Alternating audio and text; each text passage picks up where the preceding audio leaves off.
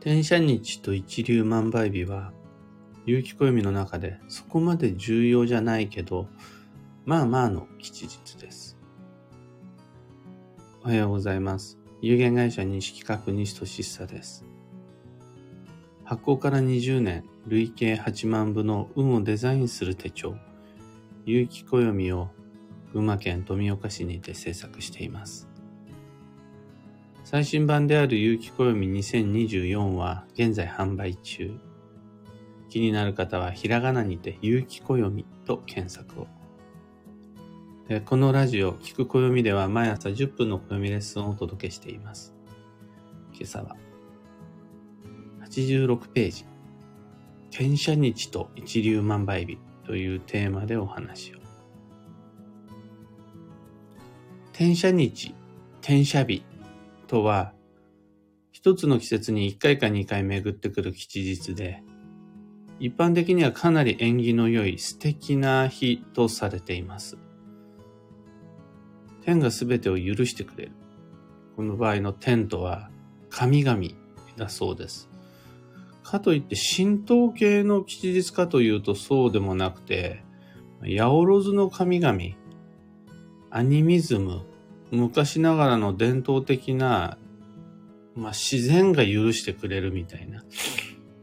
そういう感じみたいです。大日如来がとか、アマテラス大神がっていう感じではないようです。何が大元かもうこの際わかんなくなっちゃってるんですが、そんなのが天赦日。とにかく一般的に良いとされている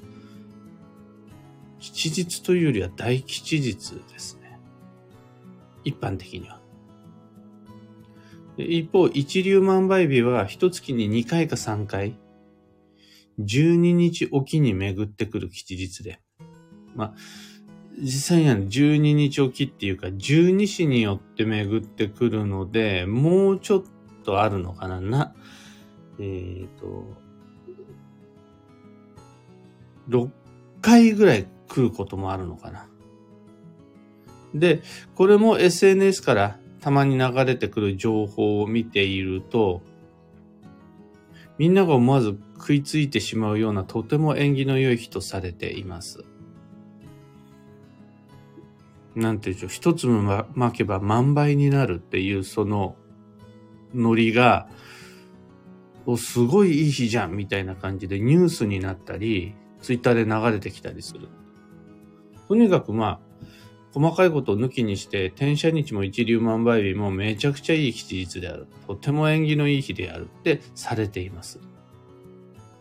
そそれぞれの基本的な効能言われと、あと、その日の決め方のルールは、有機暦の86ページご確認ください。短いながら、まあ、簡潔に説明掲載してあります。で、今日の本題はここからで、一般的に、世間的に、SNS 的にではなくて、有機暦の中で転写日と一粒万倍日がどのような位置づけにあるかっていうことと、あともう一つ。じゃそれを西俊久個人はどの程度吉日として重視しているのか。で、それを踏まえてどう利用しているのかってことを順にご紹介していきたいです。まず、転写日と一粒万倍日がどのような位置づけにあるかってことなんですが、大安よりはまあ一粒万倍日の方がやや縁起はいいかなと思います。で、この一粒万倍日に比べると、さらに転写日の方が良い効能を持ってると思います。だから、大安だの仏滅だの、その六曜しか知らない人が、プラスアルファの知識として、いつが転写日だ？一粒万倍日はどこだ？で、こう身につけて、どの日にしようかなって予定を立てられるようになるのは、学び知識としては良いと思います。そうすることで視野が広がるし、可能性、選択肢が増えます。ただ、西俊久個人がどの程度この二つの吉日を重視しているかっていうと、実は大して気にならないし気にしてないんですよね。なんとなく流し見している中で見つけたら、おまあこの日を選んでも別に悪くはないかなぐらいの感じです。大安も転写日も一粒万倍日も僕にとっては添え物というか、ないよりは嬉しい。でも別になくては困んない。あったら、彩りとしては立派になるんだけど、別になくても目的は十分達成できる。みたいな感じで使ってます。どうしてそう思うに至ったかっていう理由は、まあ、いろいろあるんですが、簡潔にご紹介すると、どの吉日も正確な定期サイクルじゃないんですね。微妙に不定期なんです。大安も転写日も一粒万倍日も、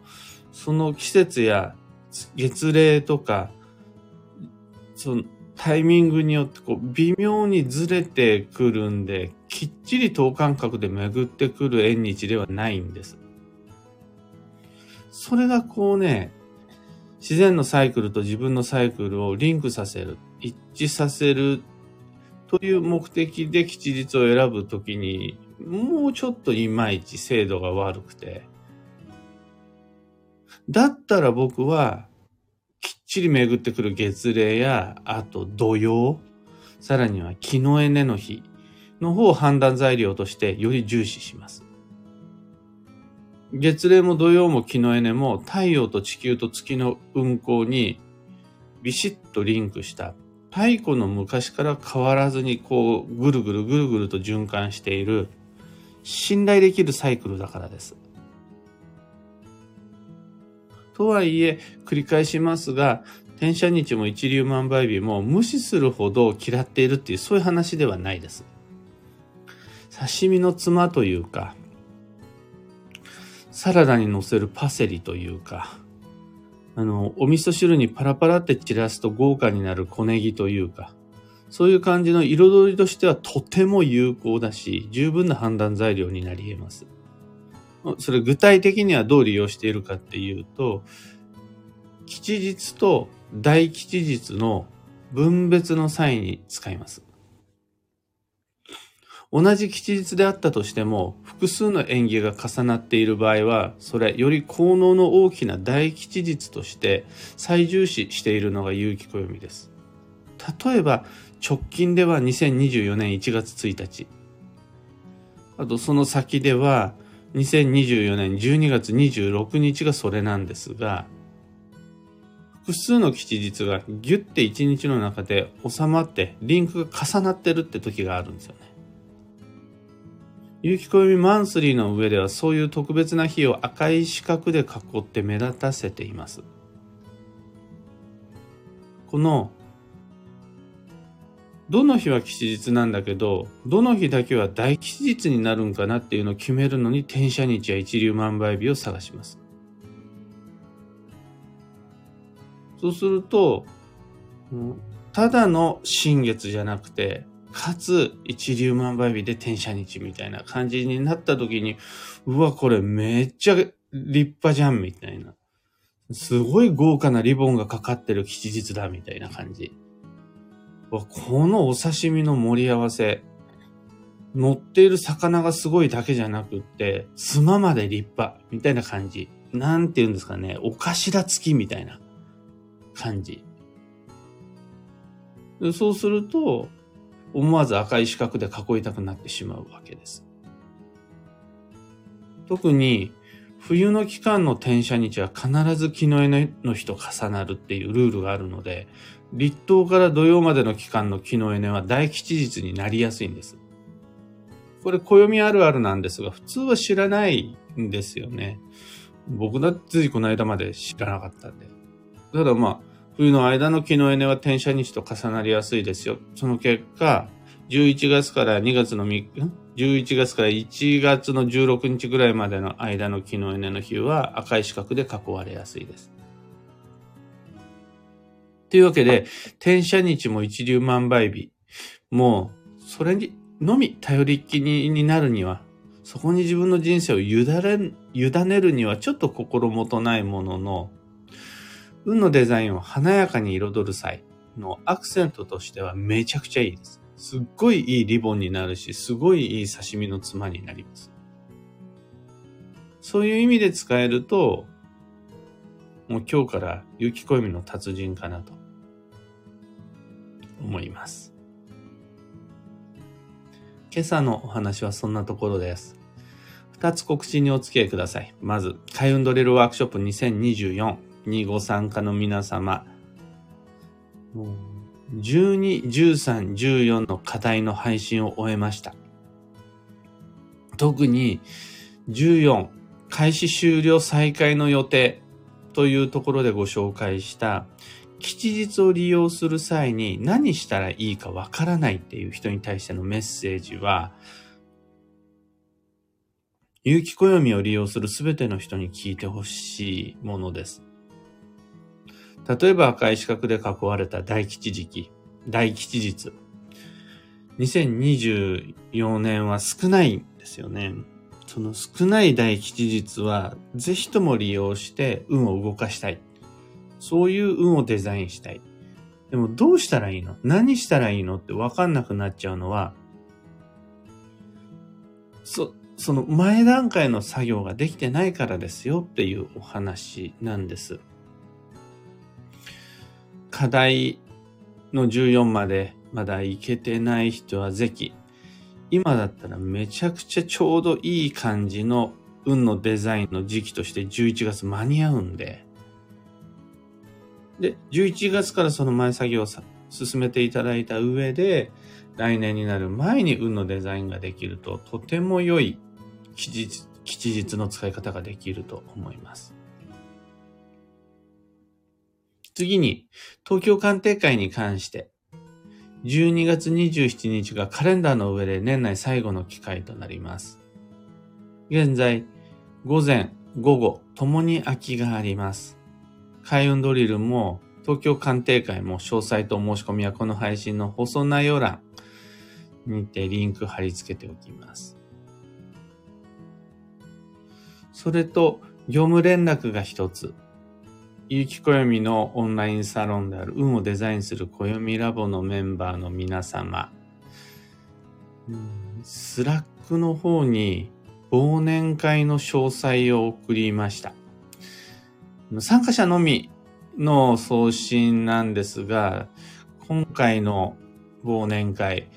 ドレスコードと、2024年の暦にちなんだドレスコードと、あともう一つ、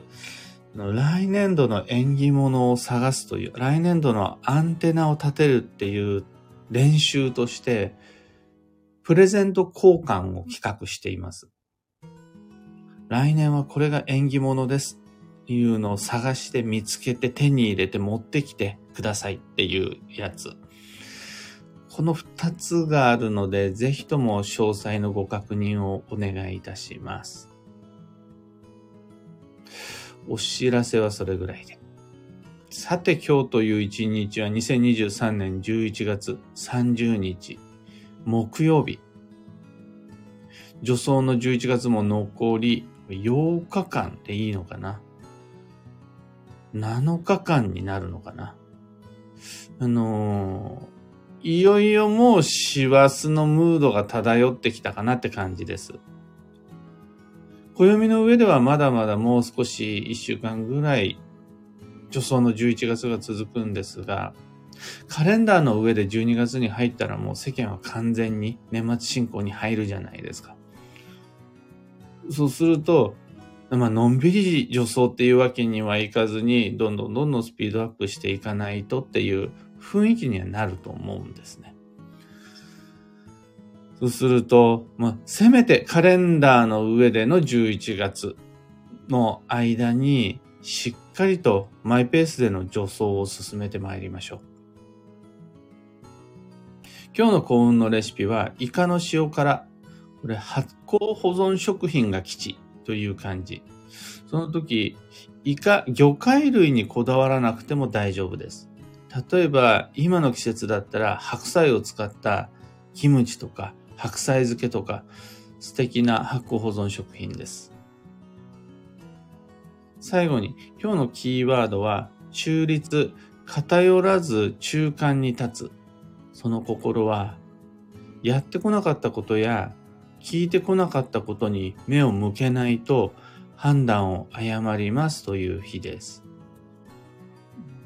自分が避けてきたこと、耳を塞いできたこと、それはすなわちもう一方の方ばっかりやってきた。別のことばっかり見てきた、聞いてきた。ってことになります。そっちばっかりだとどうしても偏ってしまいますよ。その偏った見識では間違った行動をせざるを得なくなっちゃうので、意識して、そっちはあんまりやってこなかったな、そっちはあんまり調べてこなかったなっていう方に目を向けられると安心です。以上、迷った時の目安としてご参考までに。それでは今日もできることをできるだけ、西企画西俊久でした。いってらっしゃい。ひでみんさん、おはようございます。ゆうさん、おはようございます。きみこさん、おはようございます。今日のみんなの空模様は、曇りがあるもののおおむね晴れマークですね。群馬県富岡市もよく晴れています。プーさん、シンフォニーさん、小川智美さん、おはようございます。キーボードさん、バンドさん、漢方花子さん、かよさん、たかさん、エヌシャンティさん、おはようございます。ひでみんさん、勉強になりました。木のエネ、月齢、土曜は自然の流れに合う定期性があり、転写日や一粒万倍日とは違うのですね。なるほどでした、とのこと。転写日や一粒万倍日も本当に昔から続く立派な吉日ではあるものの、昨日ね、月齢、それと土曜に関しては、本当に太古の昔からずっと完全に地球と太陽と月のサイクルに合わせて作られているんですよね。それこそ、もう暦の歴史が始まる前から、その太陽と地球と月の関係性っていうんで決まる、木の枝もそうだし、月齢も太陽、あの土曜も、っていうことを考えると、大好きです、僕は。まあ、中でも特に、新月と満月って、めちゃくちゃ意識してるかっていうとそうでもなくて。木のエネが、やっぱ一番ですね。有機暦の中での木のエネの取り扱いは、だいぶ忖度入ってるというか、エコひいきがひどいというか、もう暦を作る前から木のエネの日を大事にしていました。まあ、だからといって、木のエネの効能がめちゃくちゃ大きいっていうわけじゃなくて、僕が木のエネの日を重視する理由はやっぱり、効能の大きさよりはそのサイクルの正確さ、昔から続く60日周期のその定期性、一定した循環っていうのが好きで、好きでっていうか、自分と自然の流れをリンクさせるのにちょうどよくって使っています。なので、有機暦の中における一押し吉日は木のエネの日。ただ、同じ木のエネでも大吉になる時がありますよ。また、木のエネの日じゃないのに、